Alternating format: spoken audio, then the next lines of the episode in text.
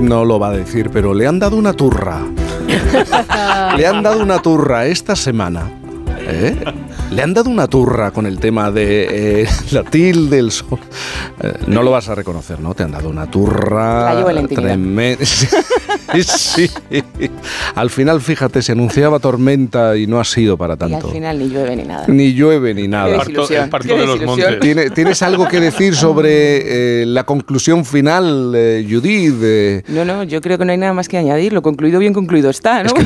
no, quieres, no quieres pisar otra vez ese charco. Bueno, pues te vas a meter en otro, ¿no? Creo yo, mira, este miércoles día 8 de marzo hemos celebrado un año más el Día Internacional de la Mujer y nuestra filóloga aprovechar para hablarnos de un tema que hemos tocado de pasada en otras ocasiones, pero del que no nos hemos ocupado con más profundidad en esta, en esta sección. Venga, vamos al charco. El lenguaje inclusivo, Judith oh. González. lenguaje inclusivo. Venga, ¿quién dijo miedo? Venga, vamos a... Es que yo creo que em, esta es una primera cosa, ¿sabes, Jaime? Que una puede eh, hablar de la evolución del castellano, no sé, de fallos y de aciertos en nuestra manera de expresarnos, del latín y del griego, de lo mm. divino y lo humano, y no pasa nada.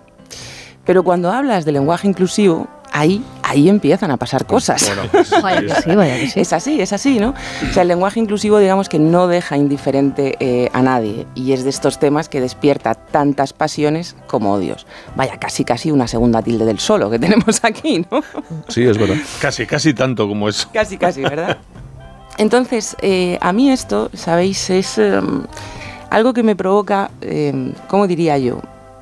Un primer punto de pesadumbre con este tema. Que haya personas que, por definición, estén en contra y cualquier propuesta les parezca mal, y que haya personas que, por axioma, estén a favor y cualquier fuego de artificio les parezca bien.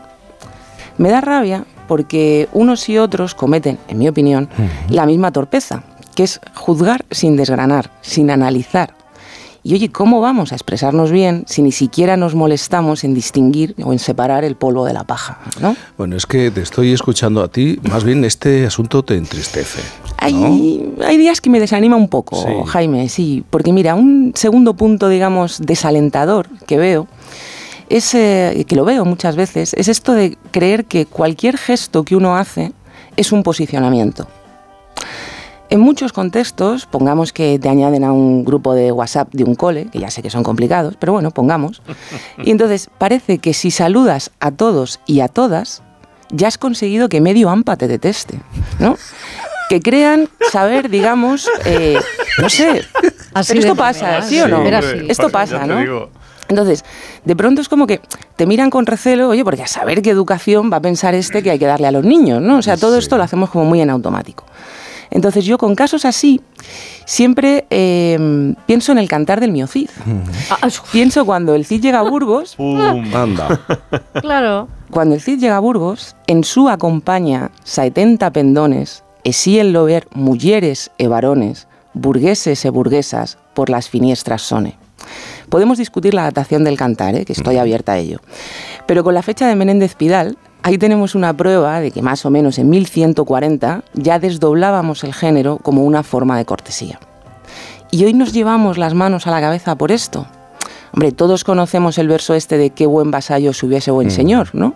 Pues este que os he citado está justo dos líneas antes de ese que no sabemos todos. es el verso 16b del cantar. Claro, ¿quiere decir esto que como tenemos ejemplos desde tan antiguo, podemos hablar siempre así y desdoblarlo todo? Pues no.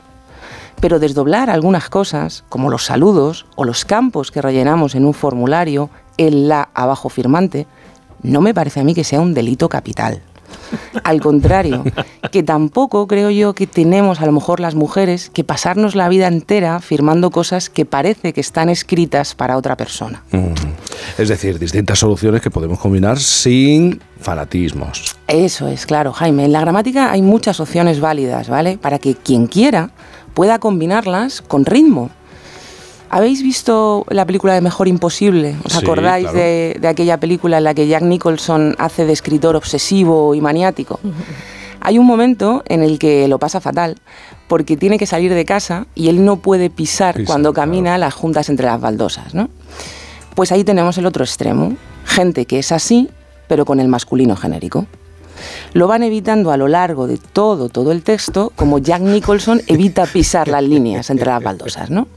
Y este es mi tercer punto de pesadumbre con este tema.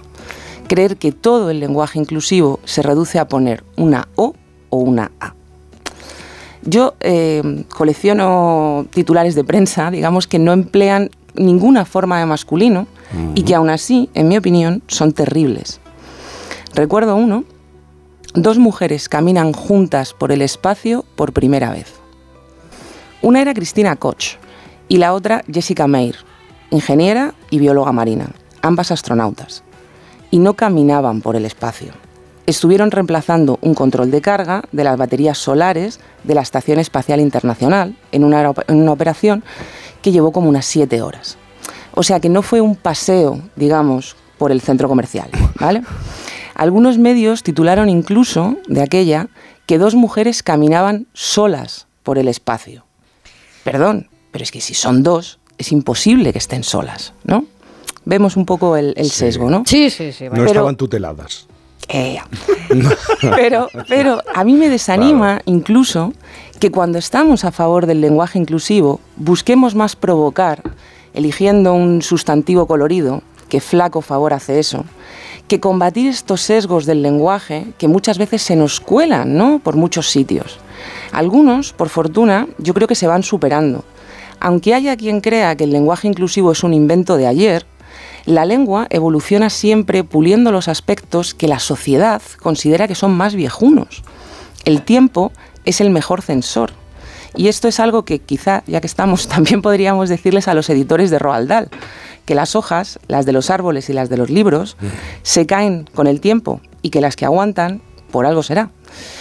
Pero a lo que voy, en que me despisto, es que hasta hace no mucho escribíamos biografías y semblanzas con cosas como Ramón María del Valle Inclán, casado con Josefina Blanco, mujer de la que le nacieron cuatro hijos. A él, ¿no? Quiero decir, ¿por dónde? Hasta algo, efectivamente, Isabel, tan femenino como dar a luz, se contaba como algo que le sucedía a los hombres, ¿no? Al hombre le nacían los hijos.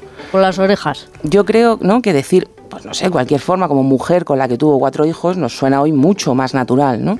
Son cambios en la lengua que suceden, algunos, como este, sin afectar a la gramática y que evidencian grandes cambios en la sociedad, yo es creo. Es importantísimo esto que está contando, que no es solamente cómo acaba la palabra, ¿no? sino las construcciones enteras.